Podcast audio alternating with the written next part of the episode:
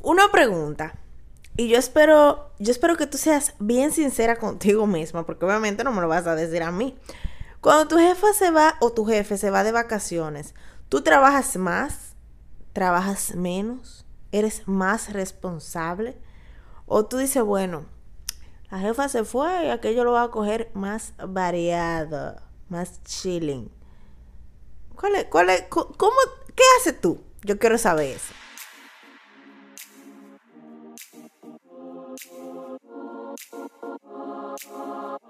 Estás escuchando el podcast de Revil. Siempre recuerda que somos parte del rebaño del Señor. Y esto empieza en 3, 2, 1. Hello, hello, que Dios te siga bendiciendo muchísimo y espero que estés muy, muy bien y que si no estás bien, bueno, que en medio de este episodio te sientas, te vayas sintiendo mejor. En este episodio vamos a hablar sobre un tema muy interesante. Sí, yo digo que todos los temas son interesantes, pero realmente, discúlpame, pero yo creo que son interesantes, para mí sí. Para desglosar este episodio, yo necesito hablar y leer Mateo 24, del 24 al 51, que dice, ¿Quién es pues el siervo fiel y prudente al cual puso su Señor sobre su casa para que les dé el alimento a tiempo.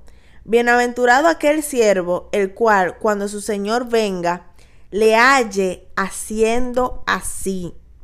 De cierto os digo que sobre todos sus bienes le pondrá. Pero si aquel siervo malo dijera en su corazón, mi Señor tarda en venir, y comenzara a golpear a sus consiervos, y aún a, a comer y a beber con los borrachos, vendrá el Señor de aquel siervo en día que éste no espera y a la hora que no sabe, y lo castigará duramente y pondrá su parte con los hipócritas. Allí será el lloro y el crujir de dientes. Yo no sé si tú sabes, si no lo sabes te lo digo, este capítulo 24 habla sobre la segunda venida de Jesús. Por esta parte en particular, me llama muchísimo la atención, siempre me ha llamado mucho la atención por esa frase que dice que el Señor, que, se, que su Señor lo halle haciendo así. Esa parte me llama mucho la atención porque quiere decir, según mi interpretación, o sea, no según mi interpretación, según en palabras mías llanas, es que, y este episodio va a ser bien corto, es que cuando el Señor venga, cuando nuestro Señor Jesús venga, nos encuentre haciendo así. Pero ¿qué es haciendo así?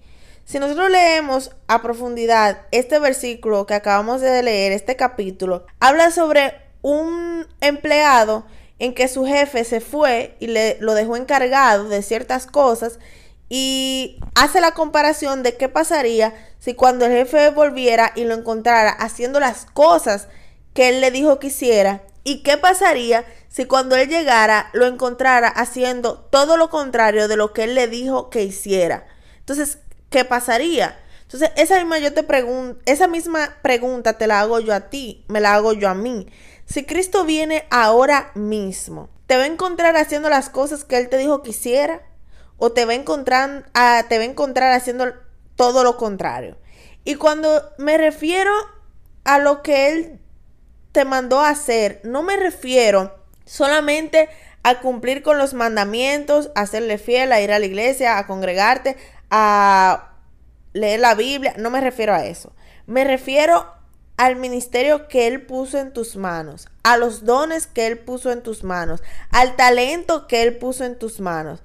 ¿Te va a encontrar usándolo o te va a encontrar no haciendo uso de ellos? Entonces, eso es una pregunta que yo creo que deberíamos de hacernos a diario. El Señor me va a encontrar a mí haciendo lo que Él quiere y la palabra de Dios dice que, nos, que Él nos va a llamar a cuenta y nos va a preguntar por las cosas que nosotros hicimos y que no hicimos. Y este versículo es claro en cuanto a eso. Este versículo nos habla claramente de qué pasará de si Dios nos encuentra haciendo lo que Él nos mandó hacer. Hay cosas que Dios nos mandó hacer que ya las sabemos, que es predicar el Evangelio y de adorar su nombre. Pero cada uno de nosotros tenemos talentos, tenemos dones que el Señor puso en nosotros para nosotros usarlo para su gloria y su honra. No para usarlo para la gloria mía o para yo lucrarme ni nada por el estilo, sino para la gloria y la honra de Dios. Entonces, ¿estoy usándolo para su gloria y su honra o lo estoy usando overall? Y en la parte que más me impacta es la que dice, Bienaventurado aquel siervo, el cual cuando su señor venga le haya haciendo así. ¿Haciendo qué? Atendiendo sus propias cosas, atendiendo a su mujer o sus hijos, o atendiendo su trabajo, lo que el dueño de la casa le mandó, dándole alimento a sus animales, a sus compañeros. Y yo creo que antes de continuar, nosotros hagamos aclarando, para que no se vayan por la tangente. Sí, es, eh, uno está aquí, hay que estudiar, hay que trabajar, hay que casarse, hay que tener metas, hay que viajar, andar, whatever. Eso, eso, eso no está mal. ¿Ok? Así que para que no me vayan diciendo que no. Bueno.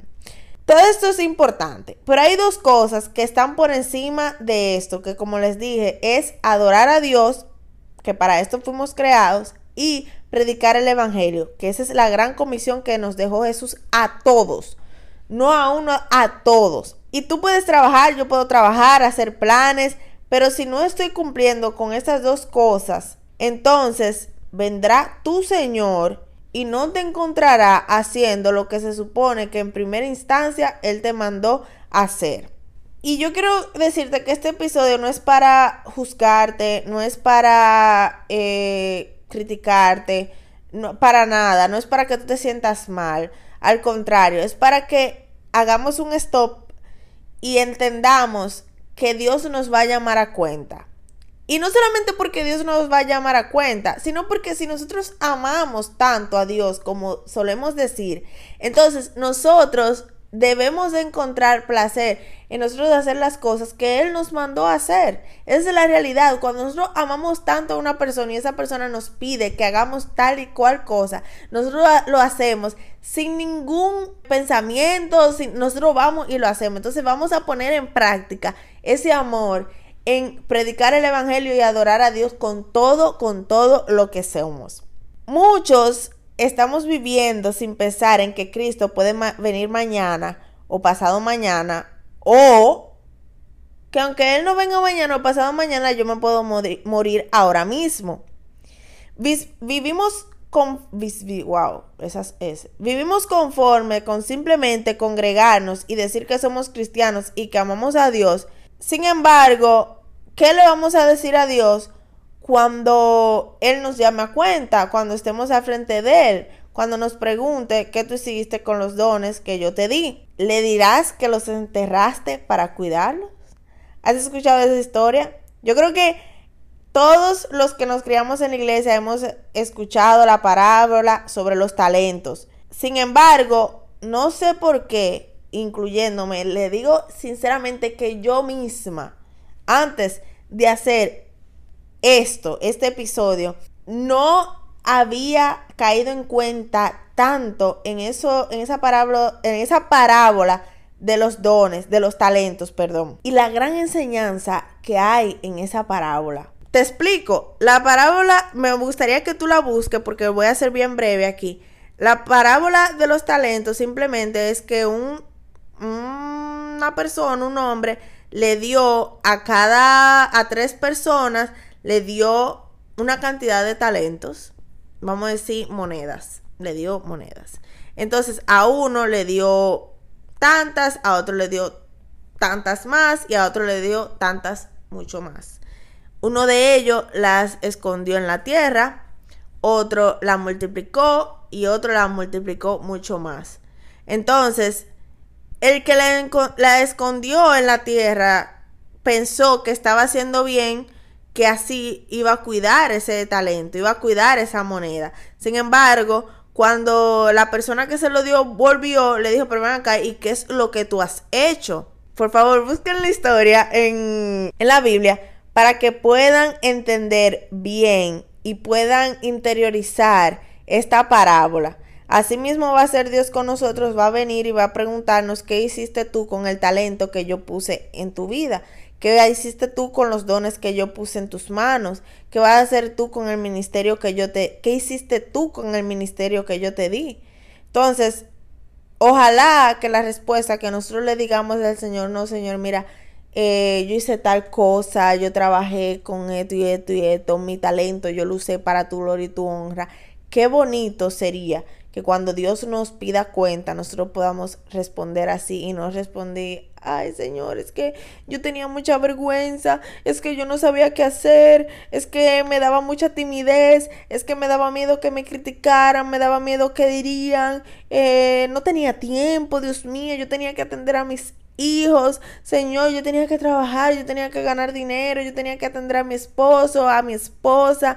Ojalá que esas no sean las excusas que salgan de nuestra boca y que de nuestra boca salga, Señor, yo trabajé para tu gloria y tu honra. Yo sé que las situaciones de la vida nos llevan a distraernos, nos llevan a volvernos locos, a afanarnos, a hacer un sinnúmero de cosas, porque realmente hay situaciones fuertes por las que pasamos, hay necesidades económicas, pero que nunca, esas necesidades económicas, esas situaciones de la vida nunca pueden estar por encima de Dios. Porque Dios es el que provee, Dios es el que da todo. Dios sabe tus necesidades más que tú.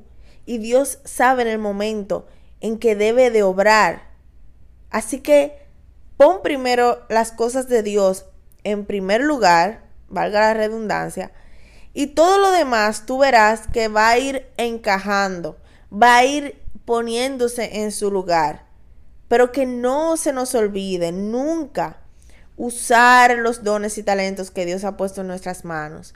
Que no se nos olvide la gran comisión y que jamás se nos olvide adorar a Dios con todo lo que somos y todos los días de nuestras vidas 24/7. Y de nuevo, no te estoy juzgando porque, tan, porque yo también, esto me está hablando a mí realmente es un llamado de atención. No quiero juzgar porque yo no soy perfecta, jamás. Cometo muchísimos errores a diario y este error de no poner a Dios en primer lugar lo he cometido un sinnúmero de veces. Afanarme por cosas que yo debo de entender que están en las manos de Dios, lo he hecho un sinnúmero de veces. Que cuando el Señor venga nos halle haciendo el bien, fieles y prudentes hay que preguntarse, ¿cómo es mi caminar? ¿Cómo es tu caminar? Tú que me estás escuchando, tú que me estás viendo. ¿Eres prudente? ¿Eres fiel? ¿Estás haciendo las cosas que Dios te llamó a hacer? ¿Estás haciendo uso de los dones y talentos que Dios ha puesto en tus manos?